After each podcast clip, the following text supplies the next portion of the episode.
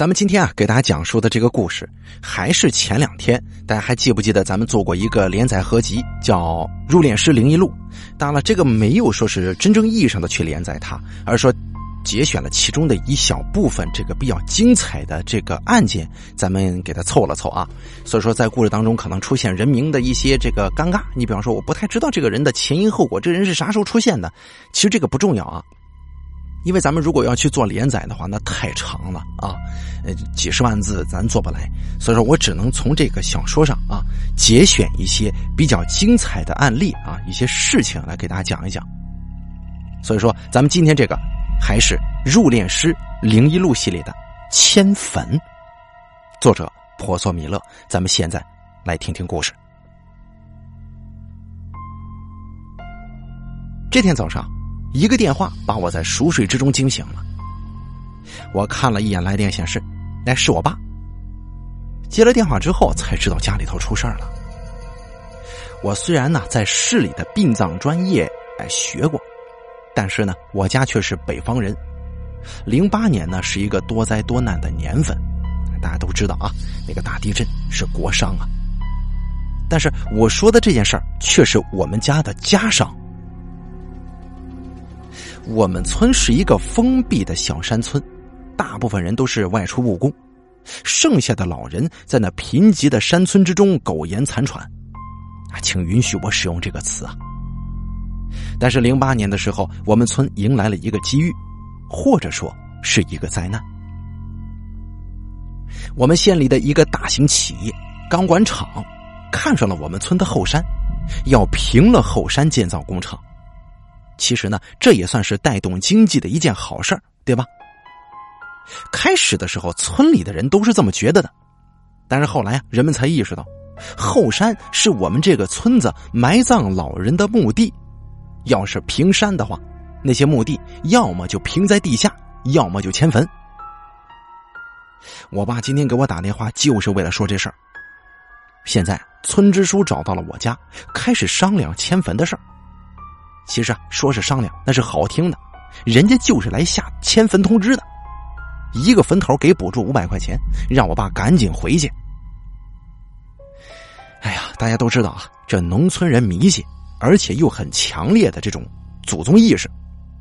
现在我们祖坟都要被他娘的撅了，我还在这上个鸟学呀。我知道这次肯定要出事就赶紧请了个假回老家。我本来想悄悄自己溜回去的，但是程以一不知道从哪儿打听来了，我要回去，哎，居然要跟我一起回家。这回呢可不是旅游啊，我不想带着他回去，但好说歹说，他老人家就是不听啊。我看着以一的如花娇颜，心里也打起了自己的小算盘。自己家呢在农村不是大户，我是老爹的骄傲。这次带程以一回去给我爹长长脸，哎，也是一件好事儿。一合计到此处，我脸上浮现出了一个大灰狼一般的笑容，怎么看都像是一个拐卖妇女的人贩子。从 C.S 市到 J.N 市要坐火车十八九个小时，好在我又接了几个活所以身上有将近一千块钱的现金。啊，咱们在上一个故事里也说到了，我呢是做这个殡仪馆生意的啊，经常给人家做一些这个呃礼仪什么的。哎，话说我们这活来钱快呀，我是真的体会到了，就是烧尸的时候家属都会塞红包啊。哎，我开始对自己的前途有美好的期待了。说这些有些扯远了，我跟程以一这姑娘买了四桶方便面，又买了一些面包，然后坐上了北上的列车。这路途之中的事儿我就不表述了，反正每一次坐火车都是一次煎熬，没钱不能怨社会呀，要是有钱的话就直接买飞机票了，真操蛋。到家之后，我妈看见了如花似玉的程妞，哎，自然是心花怒放。幸好我家可没什么传家宝啊，要是根据电视剧上演的情节，我妈不得非把传家宝给这程妞不可呀。现在已经是华灯初上时分，爸妈知道我们旅途劳顿，就赶紧做了一桌好吃的。吃饭之后，程妞跟我去我的屋子玩。聊了一会儿，程妞似笑非笑的对我说：“赵银当，你是不是把我骗来给你生孩子的？”我当时面色一正，哎，你怎么能这么说话呢？明明是你死皮赖脸跟着我回来的。再说了，我们家很封建的，就算咱们是男女朋友，也不可能让我们同居的。听我说到这儿，程以一脸色一红，呸了我一句：“谁跟你同居啊？”说完这话，程妞媚眼如丝的朝床上看。我本来就是个单身二十年的牲口啊，哪里经得住这番勾搭？所以我明智的退出了屋子。我想要去问问老爹迁坟的事儿。出来的时候我还纳闷儿我床上的被子怎么换成了大红鸳鸯被了呢？可是我出来之后，我发现我爸妈的屋子居然从里面反锁上了。我敲了敲门，我老娘在里面喊道：“尹呐，你可悠着点啊，妈能帮你做的也就这些了。”我甚至都能感觉到我娘说完这句话之后深藏功与名的神情。我感觉背后有一股极大的杀气呀，回头一看，却发现程以一这个妞阴笑着小声说：“你家确实挺封建的嘛。”我讪笑着挠了挠头：“哎呦娘哎，你就是着急抱孙子，也不能这么阴你儿子吧？”我知道大家接下来想看什么，一定是想看楼主把程妞给护了。然后幸福的啪啪啪，对吧？可借用一句过时的话来说，就是理想是丰满的，可操蛋的现实总是骨干的吓人呢。我见我老娘是铁了心的，让我想护了这程妞，但那个时候老子有贼心没贼胆啊，我只能找别的地方去休息了，就让程妞自己盖那大红鸳鸯被吧。我跟程妞说了，晚上出去找哥们睡。程妞只是嘿嘿的笑，不多言语。本来我想着他会盛情挽留我的，至少这是我家呀，你多少得给我点面子吧。可是我真想多了，程以一这个疯女人根本就不会照顾我面子。我气愤的离家出走，去找我们村里跟我一起长大的好基友。暑假回来的时候我就没见他，这回应该在家了吧？我要找的这哥们儿啊，叫赵帅。不知道是不是因为八字跟着名字相冲，还是祖坟不好啊？反正这哥们浑身上下就跟“帅”这个字儿不搭边满脸的鸡皮疙瘩呀！你说都过去青春期这么久了，他还一直带着青春的尾巴，还一口黄牙，估计是他从小就偷偷的抽他爷爷的旱烟有关。鼻子软趴趴的，丝毫没有精神的伫立在他那凹凸不平的脸上。至于眼睛嘛，就别提了。居然是个斜眼儿。至于他为什么是斜眼儿，他爹说是，呃，小时候赵帅吃奶啊，经常是吃一个看一个，就导致这货呢长大之后成了斜眼。从这点特性里面，各位不难看出赵帅这个人的个性，对吧？没错，这人就是典型的市井小民，好占小便宜，吃着碗里的惦记着锅里的，哎，就这种人。不过没办法，我们两个人从小穿着一条裤子长大，小时候一起偷鸡摸狗的事没少干，所以两个人的感情还是杠杠的，一辈子好基友。我哼着小曲儿在乡间小道上走着，我们这地方造房子都是用石头的，啊，没办法，在山村靠山吃山，自己开采石头。至于砖嘛，那应该是现在建房子才用砖的。村子里头没有路灯，我出来的时候也没有带手灯，摸黑出去的。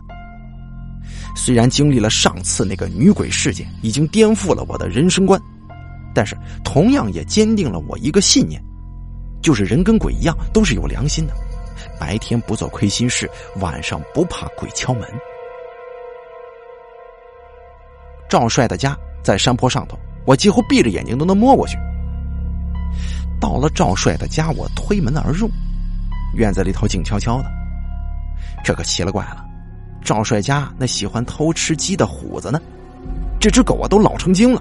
以前我跟赵帅都是靠他偷别人家的鸡吃呢。听不见熟悉的虎子叫声，我心中有些失落，就喊道：“赵帅，你家狗死了呀？怎么我来了也不叫唤呢？”我扯着嗓子使劲喊。但是院子里仍旧安安静静的，屋子里面甚至连灯都没打开。哎，这还真奇了怪了，难道赵帅不在家吗？我一边吹着口哨呼唤着虎子，一边朝着堂屋走。堂屋门没锁，但是里边黑乎乎的，什么东西都看不见。我刚想伸手推门，就听见身后传来一阵不阴不阳的话：“赵银当，你这狗日的想偷东西吗？”我操！这声音就像是从地底里边冒出来的一样。我回头一看，不知什么时候赵帅已经站在我的身后了。我没好气的说：“你个狗日的，你想吓死我呀？”赵帅嘿嘿一笑，没说话，推开门进到屋子里面，然后打开灯。不过这个时候啊，赵帅的脸上居然泛着黑气，眼窝也深深的陷了下去，那感觉呢，就像是吸大烟似的。我叹了口气，知道他肯定是因为迁坟的事闹腾的，我就赶紧转移话题，我说：“毛二金，我叔跟我婶呢，咋就你一个狗日的在家呀？”啊，这卯二金呢，卯是子丑寅卯的卯。啊，二金就是我给他取的那外号。这个帅字啊，实在是跟他不搭伙，我就把帅这个字给他拆开，号为二金。啊，卯二金。赵帅听了我这话之后，脸上蒙了一层阴云。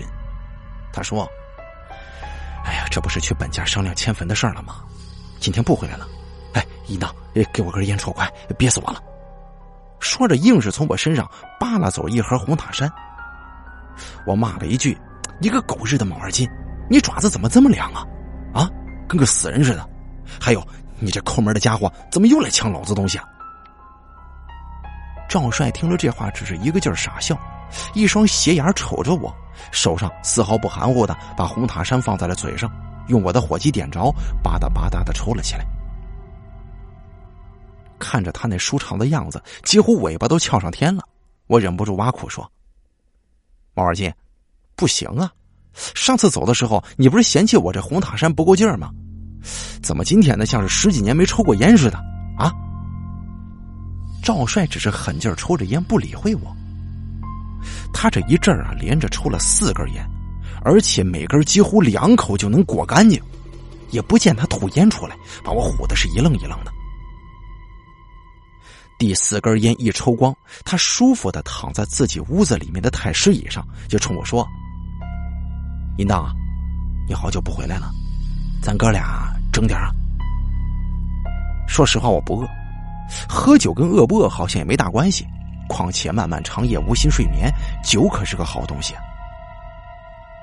我举手赞成，但是接下来赵帅斜着一双小眼，说出了一番让我想揍他的话。呃，银当啊，家里没有下酒菜了，你去整点呗。这狗日的就是抠门啊，克扣我的烟，到他家吃饭啊，居然还让我自带酒水。算了，我早就知道他的品行，他也就是抠一点，爱占别人小便宜，其实人品还是能够深交的。我往外走着，朝着我们村的小卖部走，赵帅在后面喊：“哎，银当，来白酒啊！”别他娘的买那又一村，来瓶老村长。还有，我要吃刘寡妇家里刚下来的那猪腰子、烧鸡、豆腐，老子嘴里头啊都快淡出鸟来了。这王八蛋玩意儿，幸亏老子回来之前接了几个活老子这是用死人的钱给你买东西吃啊！我要是告诉你了，你敢吃吗？你？刘寡妇家经营着我们村里面唯一一个小卖部。好在啊，他不上假货，东西给的也实诚，所以生意很好。我去了之后，跟刘寡妇，哎，跟这个婶子就说了：“我说刘婶啊，你给我来一斤猪腰子，越骚越好啊！再来只烧鸡，嗯，再给我来点花生，再来两瓶十五的老村长。哦，对了，还有两斤豆腐。”从刘寡妇家拿好东西，回到赵帅家，我发现赵帅家亮着灯，但是赵帅又不知道去哪儿了。我自顾自点起火和炉子，准备爆炒一下腰花。我找了几个辣椒、花椒，等到锅热了之后，把油倒进去。等到油滋啦滋啦的冒起黑烟，我就把洗好的辣椒、花椒直接扔里头。啊，嗤的一声啊，这辣椒立马就炸开了，这锅上头升腾起了一股青烟，一股香喷喷的辣椒油味直接钻入我的鼻孔，让我情不自禁的打了个喷嚏。勺子快速的在锅里头翻腾，之前切成 mấy 条的腰花慢慢的弯曲起来，一阵阵诱人的香味加上浅浅的骚味撩动着我的味蕾。没办法呀，我就好这口。等到腰花变成了金黄，我就知道这菜要成了。等到腰花做好盛在盘子里的时候，赵帅也回来了。这次回来，他居然拿着一个桶。我从盘子里面捏起一个红彤彤、亮乎乎的腰花，塞进嘴里，那专属腰子的香味立马就充斥了我的嘴巴，真的很烫啊！我把那块肉在嘴巴里来回的倒，这肉可真劲道啊！咬一口居然能钻出油来，好吃啊！赵帅见我吃的香，就对我说：“你快过来，弄来好东西了。”我赶快过去一看，哟，果然是好东西。那水桶之中居然都是指头粗细、十几厘米长的泥鳅啊！这东西炖豆腐那可是人间一绝。吃法可能有些残忍，我们冬天喜欢吃这个，在火炉子上炖一大锅，里边放上一些水，还有豆腐，慢慢加热，然后把抓来的泥鳅放到锅子里面。由于这个温度上升，泥鳅感觉出水热，就开始往豆腐里头钻。豆腐呢，被这些泥鳅钻的一个洞一个洞的，汤里面的那些姜葱蒜的味道全部都进到了豆腐里，再加上不少的泥鳅直接被闷死在豆腐里面了。所以说，那豆腐可不是一般的鲜呢。哎，不过我们我们的河在村头，赵帅是怎么这么快就弄来这么一桶泥鳅的？我想问赵帅，只见他用手抓着我炒出来的腰花，吃的不亦乐乎。嗨，这狗日的不顾人呢！我就赶紧扑上去了。到了晚上，我们如愿以偿的吃上了泥鳅钻豆腐。那两瓶老村长也被我们干到了肚子里。我唯一剩下的意识就是看见赵帅一边啃着鸡屁股，一边红着脸、睡眼惺忪的对我说：“哎呀，兄弟，人活着可真好啊！”随后我就眼前一黑，失去了意识。第二天的时候，我是被一阵嘈杂的音乐声给吵醒的，我头痛欲裂。赵帅那狗日的又不见了踪影。晚上直接趴在桌子上睡着的，早上起来之后，我我这骨头都快都快散架了。我喊了几声“卯二金”，但是没有人搭理我。我摇摇晃晃的站起身子来，看到地上密集的十几个烟把，我苦笑了一下，切，这狗日的还真把我烟给我抽完了。推门而出，外面的阳光有些刺眼，我不由自主的眯起了眼睛。哎呀，这宿醉可真不是好事儿啊！胃里一阵翻涌，仿佛像是有几条泥鳅在我肚子里来回冲一般。我脚下像是踩着棉花，慢慢的朝着大门口走去。那音乐声响啊，慢慢的朝我所在的位置逼近。这什么动静啊？这是！我忽然站住了脚步。这他娘的哪里是什么音乐啊？这分明就是哀乐！哎村子里有人死了，不知道是不是出于自身的职业操守。我听见哀乐之后，立马站直了身子。我朝着门口走去，准备看看是村子里头的谁死了。这毕竟是自己的村子，别管是谁死了，这心里头都不好受嘛。走到门口之后，我意识到这声音好像是直接冲着我来的，我心里头有些发毛，坏了。这下子都赶上柯南了，我走哪哪死人呢？我还有些自嘲的想啊，但是不等我想完，我视线当中就出现了一个头发苍白的老人，拉着一个平板车，而这个车上啊躺着一个人，车后一个老妪哭的几乎是背过气儿去。看到这老头跟老妪熟悉的身影，我脑海当中轰的一声就炸开了。这怎么是赵帅的爹娘呢？我呆呆的在那站着，而赵叔拉着车子已经走到我跟前了。我看见平板车上闭眼躺着的人，满脸鸡皮疙瘩，但是那贼贼的斜眼却是再也睁不开了。怎么会是这样？昨天晚上还跟我吃腰花、喝白酒的，啊？怎么今儿个躺在那儿一动不动了？我猛地扑了上去，拉着赵叔就问：“赵叔，赵帅是怎么了？昨个还好好的，今天这是……”赵叔现在已经哭的不行了，他旁边的本家人立马拉开我，让赵叔拉着赵帅进到院子里。我当时回头看了一眼，拉着我的人是赵帅的表叔叔。我抓住他，声嘶力竭的问道：“叔啊，赵帅这怎么了？怎么会这样啊？”赵帅的叔抹了抹自己通红的眼角，说道：“这还不都是那天杀的迁坟闹的吗？”我们家的祖坟呢，马上就要拆到了。前天小帅不愿意去施工地闹，可是狗操的挖掘机竟然碰到了小帅，活活的把小帅给砸死了呀！我脑袋一懵，下意识的问道：“什么时候？”赵帅的叔叔说：“是前天呢，昨天在医院里来，今天呢才拉回来。医生让火化，哎呀，没天理了！这孩子被砸死了，都没有地方找人说理去啊！”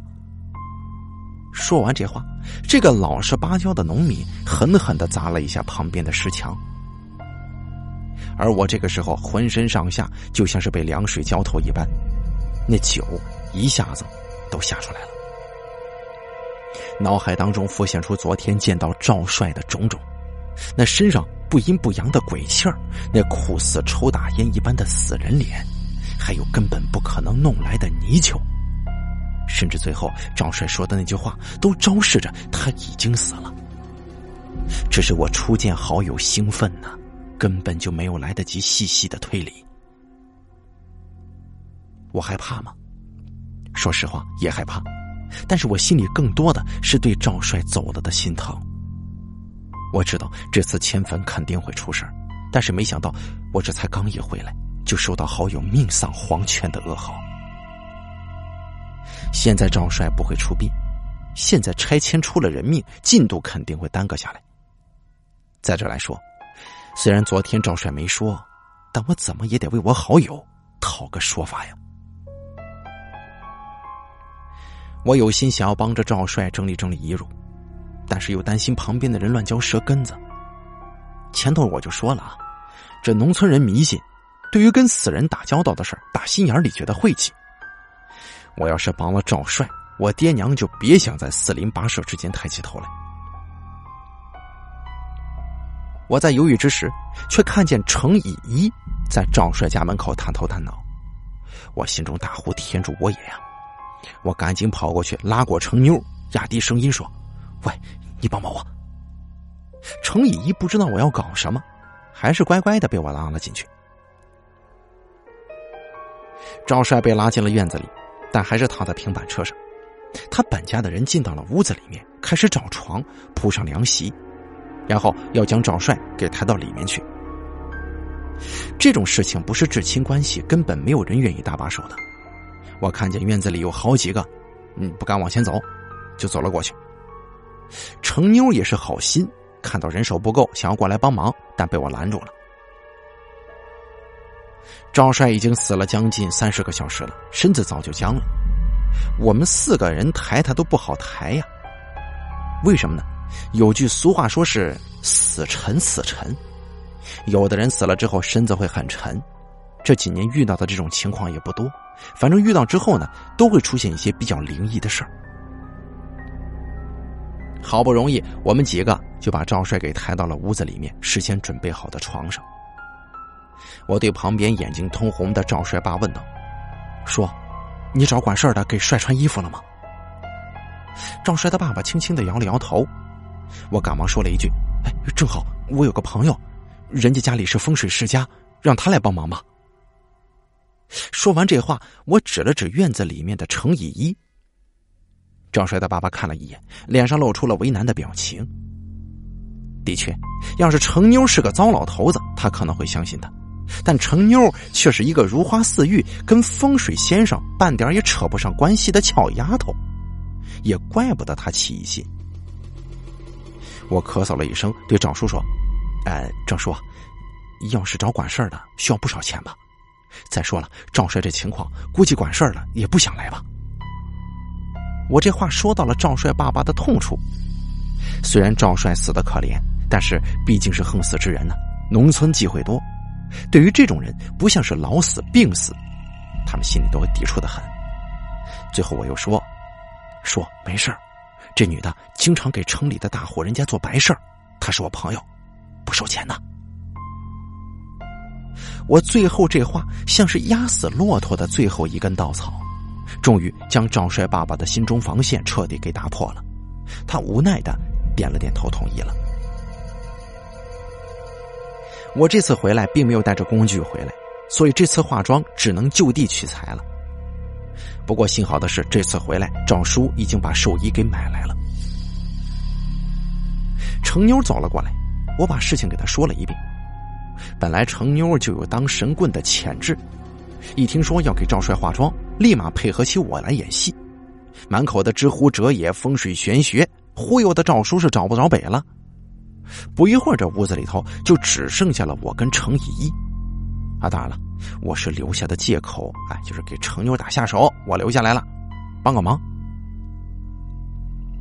见到没人，我找了一个盆，把手洗干净，悲伤的对程妞说：“昨天晚上我在赵帅家睡的，我都见到赵帅了。”啊！程妞一听我这话，立马啊的低声叫了起来。然后手舞足蹈的围着赵帅转了起来。你又见鬼了！你又见鬼了！为什么你这么幸运呢？早知道昨天晚上我也过来找你。你听听啊，经过了那个女鬼事件之后，程妞非但没有所收敛，对于鬼怪的痴迷程度甚至直线上升了。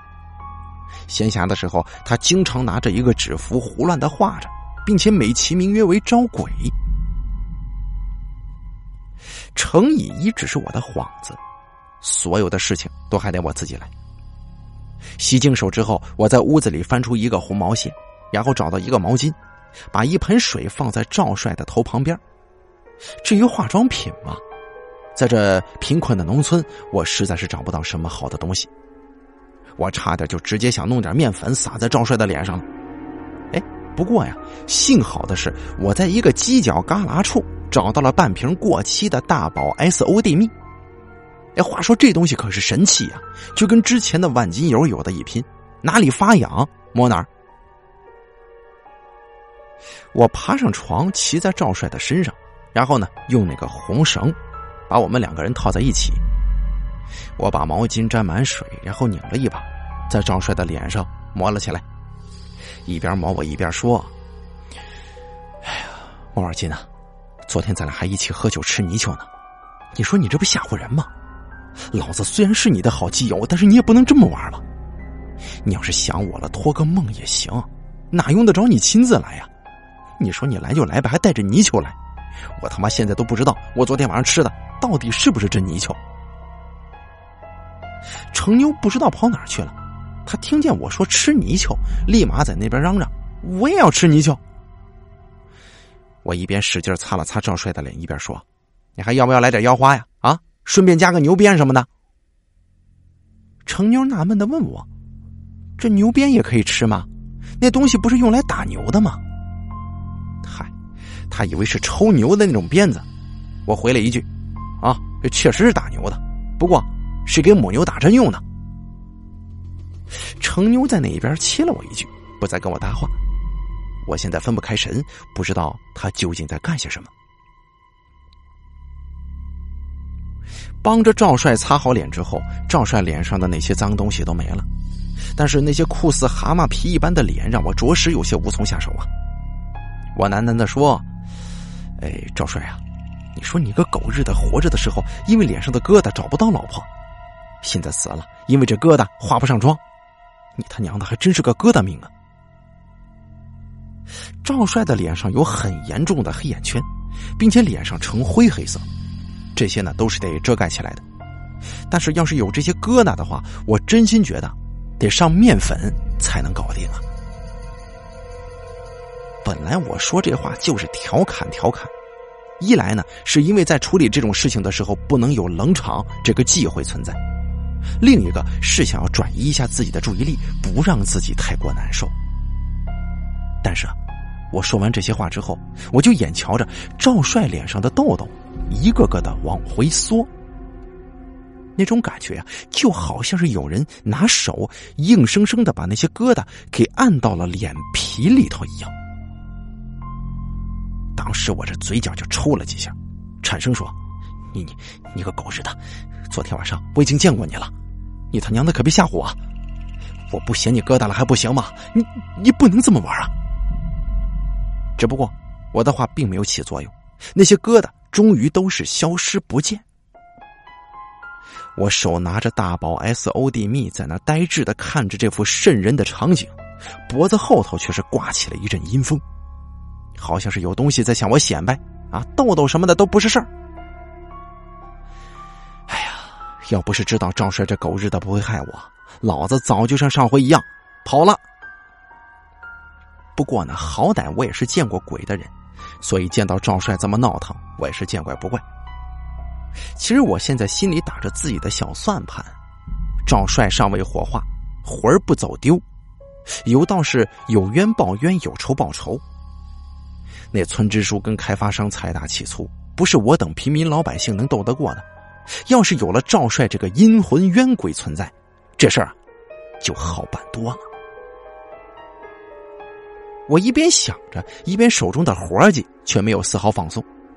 那半瓶过期的大宝 S O D 蜜尽数抹到了赵帅的脸上，黑眼圈消，还有脸上的这个死灰色，算是都被遮了一些。看着脸被抹得粉白，脖子处却有些黢黑的赵帅，哎呀，我这心里头是既悲伤又好笑啊！二金呐，老子能做的就只有这些了。我将脖子上的红绳脱下来，然后开始扒拉赵帅的衣服。这事儿不好办呢，本来想着让程妞过来帮忙的，但是一想到男女有别，关键是赵帅的鬼魂还在这儿，我实在是不想让赵帅这个淫棍。看见自己的裸体被一个美得冒泡的女人给看光，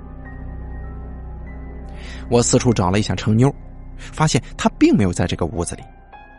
我松了口气，艰难的把赵帅的衣服给扒了下来。可是当衣服扒到胸腹部的时候，我的动作却不得不停了下来。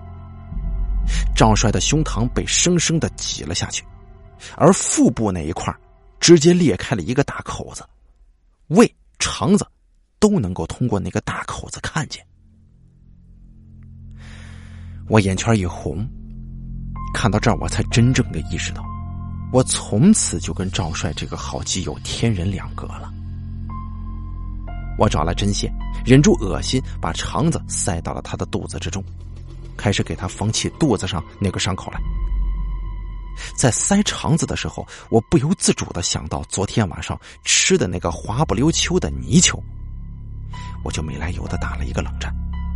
赵帅这人应该不会那么低级趣味，把自己的肠子拿来给老子吃了吧？我满脸泪水的把赵帅的肚子缝好，至于这个泪那是因为恶心的，还是因为伤感的，我他娘的也分不清了。然后用毛巾擦干净赵帅身上的脏东西。像这种横死的人，不少都是大小便失禁。不过赵帅好像是挺给我面子的，在他身上并没有碰到那些肮脏之物。等着擦干净了赵帅身上的脏东西，我开始给他穿上寿衣。穿好衣服之后，我立在床头，深深的鞠了一躬：“死者为大嘛，兄弟，走好啊。”我习惯性的这么想，突然我意识到赵帅不能走，我立马在心里喊起来：“兄弟，慢走，慢走啊！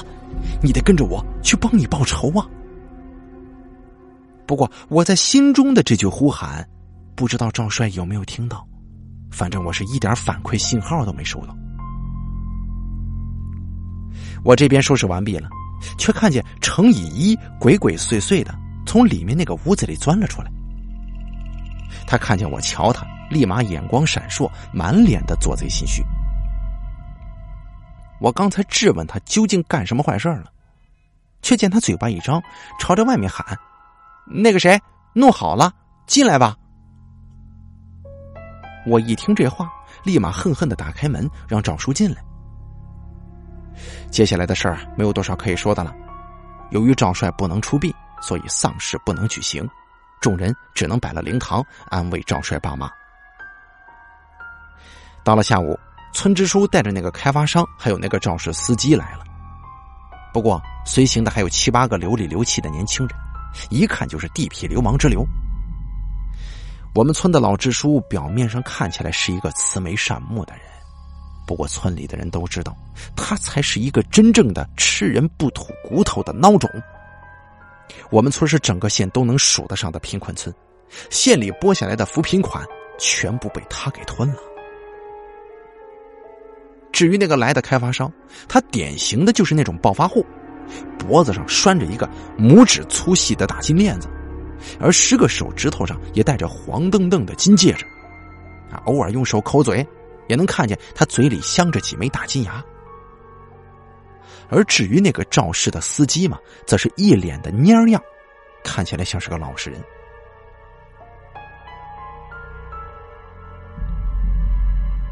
村支书来了之后，先是打着官腔表示了对赵帅家的关怀，表示组织对赵家出现的这个意外事故非常重视，但是赵帅也有不对的地方啊，他怎么能够妨碍社会主义现代化建设呢？老支书经历过文革时代，所以扣起大帽子来是一个接着一个的。幸亏现在不兴批斗了，要不然光是这一条，赵帅这死啊可就白死了。赵帅他爹对那个开挖掘机的司机怒目而视，眼睛里都要喷出火来。要不是我们拦着，他早就扑过去了。至于老支书说的是什么，他一个字儿也没听进去。那个胖的几乎没有脖子的开发商咳嗽了一声，对赵帅他爸说：“ 哎呀，这事情发生了嘛，还是要解决的。这事儿呢，你家孩子有错在先，你不能妨碍我们施工，对吧？我们可是有施工期的，你们耽搁不起的嘛？这样吧，给你们家两万块钱当安家费，好不好？”赵帅他爸这回听清楚了。不光他听清楚了，所有的人都听清楚了。赵帅他爸当时就忍不住了，在墙角里摸着镐头，嘴里大喊着：“我打死你个狗娘养的！”场面一下子就乱了。那开发商带来的小流氓地痞一下子涌了上来，拦住赵帅他爸，想要打人。可是我们村啊，院子里都是赵帅的板家，大家立马上了前，那些小流氓也不敢乱动。赵帅他妈出口就来，哎，国骂之声啊，就不绝于耳了，抑扬顿挫，高潮迭起，将那些滥充好人的老村支书，再加上开发商，都往死里头骂。反正那会儿啊，把他们两个人的祖宗十八辈都问候了一遍。这个老村支书，他平常自认为自己是个君子，但这时候脸上挂不住了。那个没有脖子的李总本来还想对骂几句，但是几下就被赵帅他妈呛得连个屁都放不出来了。到了最后，开发商连同老村支书只能灰溜溜的逃走。但是走之前，李总挥着那个五个金戒指的手，狠狠的说：“钱嘛，我有，我宁愿打官司送给那些当官的，也不会多给你们一分。两万块就是两万块，多一毛都没有。有本事！”你们去告我去吧！他话还没说完呢，就被赵帅他爸捡起一块石头给砸跑了。直到他们离开，我才松开自己已经攥得生疼的手。这算什么呀？一条人命就值两万块钱吗？贱如狗啊！从赵帅家回来之后，已经天黑了。经过赵帅家这事儿，迁坟的事情已经搁置下来。从村支书还有开发商的态度来看，这山呢，他们是势在必得。我就不明白了，在我们这个鸟不拉屎的地方，你建什么工厂呀？就算是建了工厂，也没路啊。程以一没有被我的坏心情影响到，从赵帅家回来路上，他一直哼着小曲儿，时不时的还自己偷乐一下。我心里有些不高兴啊，这人不是平常挺暖心的吗？怎么今天死了人了，你还这样呢？不过想想也行啊，程妞她不认识赵帅，她又是一个天生的乐观派，我还真不能强迫人家悲伤，这也不对。到家门口的时候，程妞拉着我，小声的问：“喂，你想不想给你哥们报仇啊？”我双眼无神的点了点头。程妞神秘兮兮的对我说：“那今天晚上，我带你去报仇。”什么？我一听这话，扭过头来，看着程妞有些兴高采烈的脸，我叹了口气：“算了吧，咱们两个人去，还不得被人活活打死呀？”程妞小脸一绷，正色说：“谁说就咱俩去啊？咱们带着赵帅去。”我一听气乐了，我说道：“这赵帅都死了，咱怎么带？”话还没说完呢，我立马惊醒，失声说道：“你是说带着赵帅的？”那个字没说出来，就被程以一捂住了嘴巴。他警惕的像个小豹子，东瞧西看之后，才点了点头。我心里一阵激动，凭我自己肯定是没办法帮助赵帅沉冤得雪。白天我就有这个想法，带着赵帅的鬼魂去狐假虎威，那肯定会非常拉风啊。不过激动之余，我提出了自己的疑问：咱们怎么才能找到赵帅啊？还是像昨天那样去他家吗？今天肯定是不行了，他们本家人都在那儿呢。可是程妞却一脸神秘的说：“我自有妙招。”到了午后十二点，就知道了。很多灵异事件都是在午夜发生的，看来这次啊，找二金也不例外。由于今天晚上有行动，程以一也不赶我出去了，两个人慢慢的熬到了十二点。等我家的那个钟敲了十二下之后，程以一立马从床上弹了起来，压抑着自己的兴奋声音说道：“走去外面。”我就像是一个小马仔一般，拿着手电，屁颠屁颠的就跟了出来。本来我以为是要去赵帅家的，但是程妞在前面带着路，径直来到了我们村北头。话说夜凉如水，我们两个人穿的单薄，在夜风之中冻得瑟瑟发抖。只见程以一这姑娘像是变戏法一般的，从身后摸出一把火纸，然后又掏出几根白蜡。他把蜡烛放到地上，摆成一个四角形，中间间隔一米多，然后将手里的那些火纸放到了所围的那个四角形中间。随后，他又不知道从哪里弄来几张鬼画符，贴到了四根蜡烛上，嘴巴里开始念念有词了。我们所摆蜡烛的地方是一个十字路口，就在后山的下面，山风吹得很近呢，吹得我们几个人的衣服猎猎作响。不过说来也奇怪，那个摆在十字路口正中的火纸，就像是被大石头给压住了似的，没有一张是被风刮起来。程以一叽里呱啦的念叨了一阵子，然后蹲下身子，小声的对我说：“待会儿啊，你点着这些蜡烛，不管发生什么都切记不能回头看，要是回头看的话，肯定会发生十分恐怖的事情。”哦哦。我见他说的郑重，点了点头。程以一给我火机，让我按照东南西北的方向点着蜡烛。风依旧很大，但是我周围就像是被一层防风罩住了一般，很轻松的就点起了三根蜡烛。但是到点第四根的时候，我就把火机凑了上去，但是那火苗立马熄灭了。如此反复了好几次，我脑袋也许被驴踢了。脱口而出：“哎，哥们儿，你别闹了。”说完之后，我啪的一声，那根蜡烛立马就点着了。但是我被我自己的话给吓了个半死啊！我这不是犯贱吗？最后那根蜡烛点着之后，他们围成的四角空间里面平地升起了一阵怪风，这风打着螺旋往上，将里面的那些火纸一张一张的卷了起来。那种感觉就像是起了一个小型的龙卷风一般。看到这儿，在远处的程以一露出了如释重负的微笑。可是他脸上的微笑还没有持续一秒钟，我就听见自己耳边传来一阵阴啧啧的怪笑，接着一阵嘹亮的像是猫叫春一般的哭声在我另一边耳朵响起。这个声音还没落下，宛如婴孩啼哭的声音又在我身下传来，而那个原本有序往上飞散的纸钱开始四处飘，那种架势就像是有什么看不见的东西正在争夺那些活纸纸钱一般呢。啊！看到这儿，我心都凉了。我看着不远处拿着手电的程妞，她现在的脸都成了菜色的。我想跑，但是怎么都挪不动脚步。我他娘的没有夜光眼呢！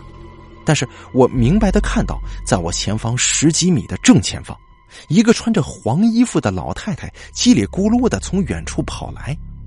可是为毛这跑得飞快的老太太，这裤腿子底下空荡荡的呢？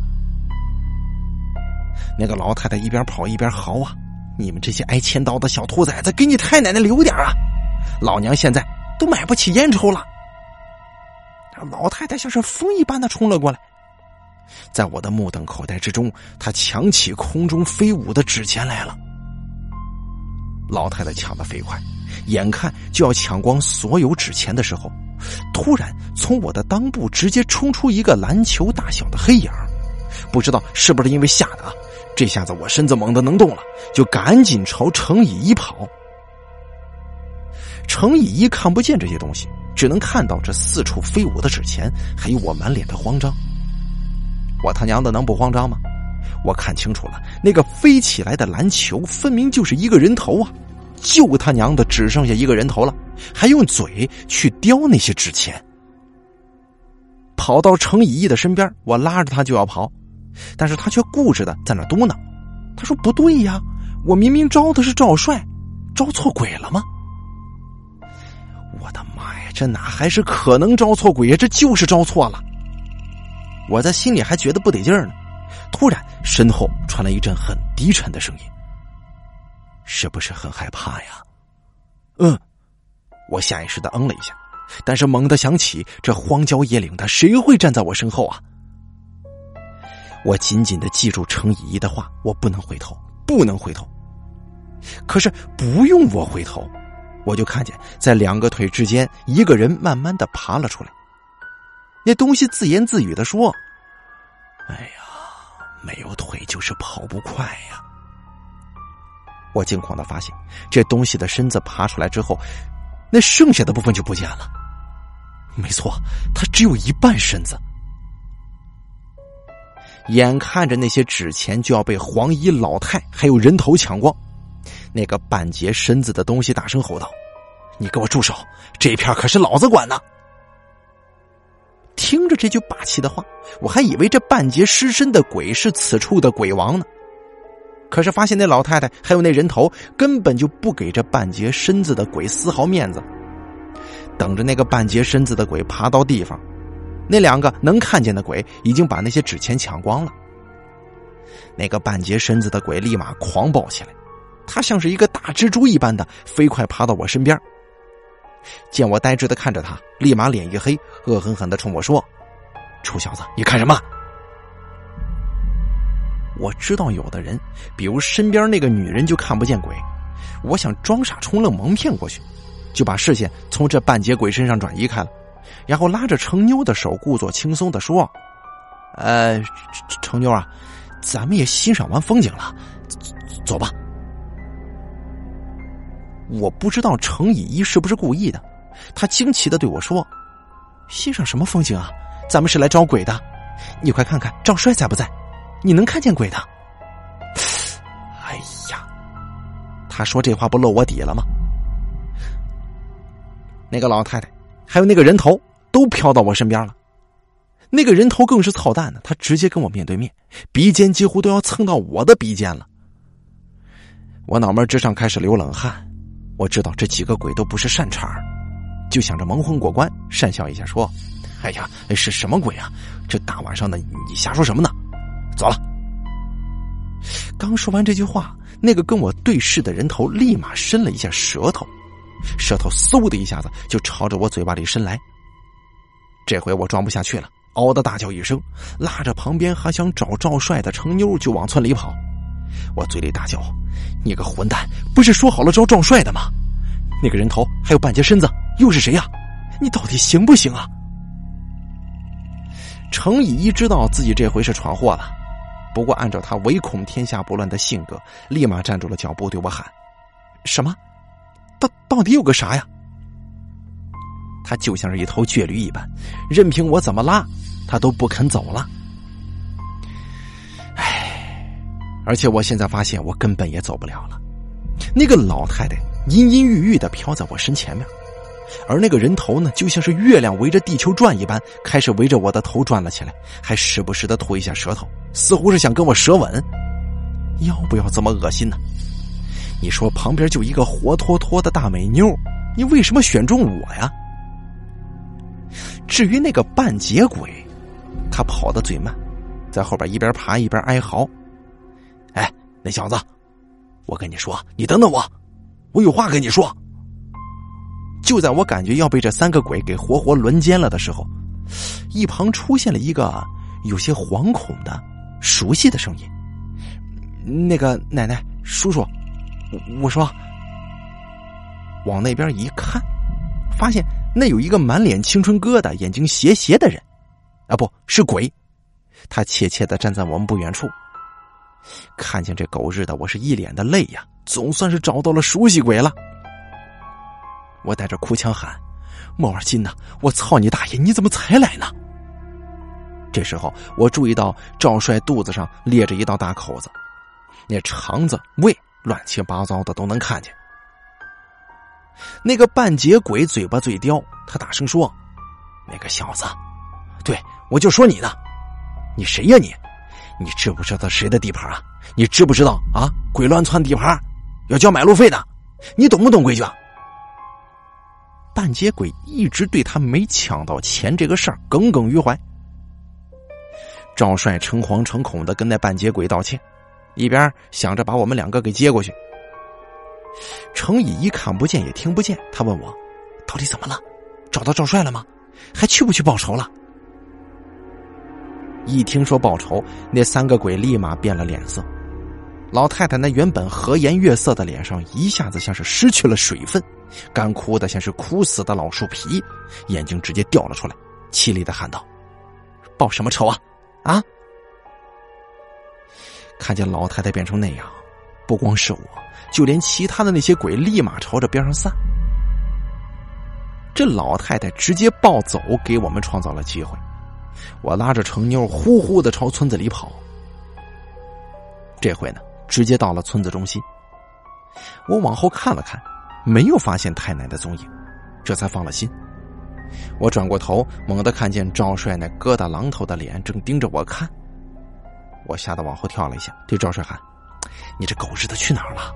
怎么第一次没召唤你过来呢？程妞对着空气说：“哎，赵帅你好，我是把你召唤来的，是我。”赵帅眼中都是玉色，叹了口气说：“我刚才去那狗日的开发商那儿去了，突然觉得身子一轻，就发现到了你们面前。我说淫荡，你不怕我吗？”我看了看赵帅肚子上裂开的大口子，咽了口口水，我哆哆嗦嗦的说：“哎，我我我不怕。”程妞听不见赵帅说话，他只能看见我自言自语：“喂，别说了，过了时间想报仇也报不掉了，赶紧去吧。子时是阴气最重的时候，过了这个点儿，别人就看不见赵帅了。”我虽然不知道程妞说的是什么意思，但貌似有些对呀。我尽量简单的把自己的想法跟赵帅说了。赵帅一听，立马就蔫了，他说。没用的，刚才我已经去过了，他们根本就看不见我。我把赵帅的话重复了一遍，程妞立马拍着自己波涛汹涌的胸脯说道：“没事看我的。”我跟赵帅同时咽了口口水，低声说：“看着呢。”不知道程妞到底用什么手段，但是看他胸有成竹的样子，很是让人佩服啊。当然，我知道这份佩服，绝大部分都是被他那三十六弟大胸给晃瞎了眼了。我们两个人，一个鬼，迅速的朝着那个开发商住的地方跑。在路上，我总是觉得自己脖子旁边凉飕飕的。再往那一瞧一看，我差点魂飞魄散。我是他娘的，我这肩膀上怎么又长了一个头呢？我脚下一软，跑的速度慢了，而我肩膀上扛着的那个人头转过脸来，冲我伸了伸舌头，然后略带妩媚的笑了笑，随后慢慢的飞了起来，又像是月亮绕着地球转那般，开始围着我转。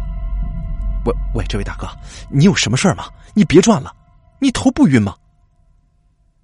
那人头慢条斯理的说：“人有人路，鬼有鬼道，你们乱了阴阳。”小心玩火自焚呐！人头或许转的太高兴了，没有注意到前头有个电线杆啊！砰的一声，在我的目瞪口呆之中，他就这么硬生生的被弹飞了出去。人头片刻就没了踪影，但是他的话却让我久久不能平静。但是更让我不能平静的是，为什么这个人头一直对我伸舌头？为什么还要对我抛媚眼儿？他是男的，我也是啊。想着想着，我们就到了村东头村支书那家，开发商就住这里边。接下来的事情就交给赵帅了。程以一在我的指导之下，不知道给赵帅贴了什么东西，反正我也没看到什么区别。赵帅雄赳赳、气昂昂的钻门而入，引得村支书家里的狗是汪汪乱叫啊。我跟程妞两个人在外头等着。赵帅刚进去一会儿，我就听见里面传来了一阵像是杀猪一般的嚎叫之声，“鬼呀！”我知道好戏上场了。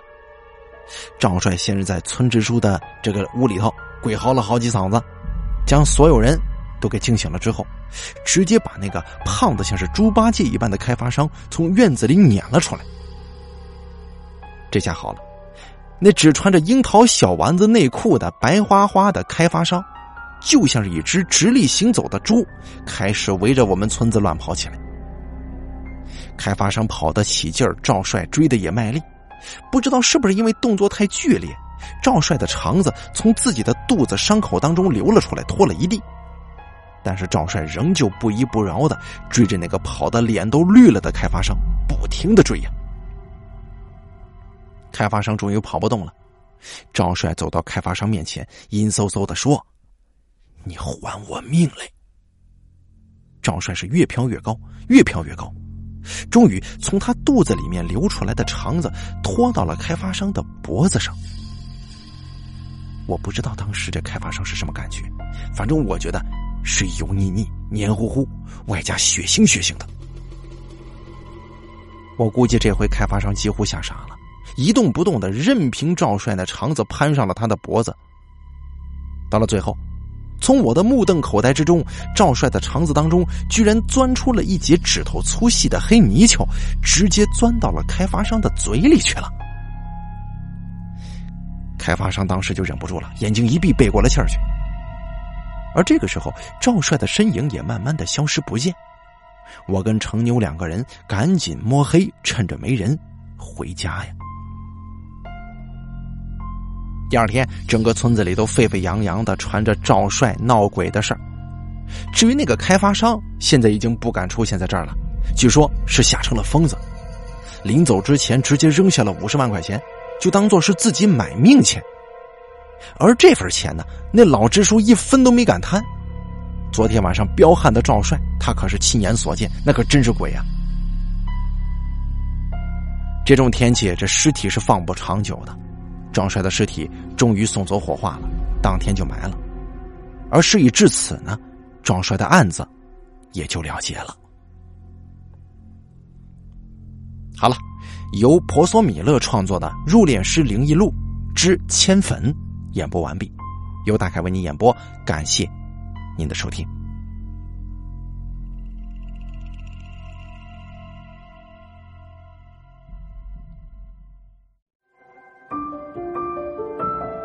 本期故事演播完毕。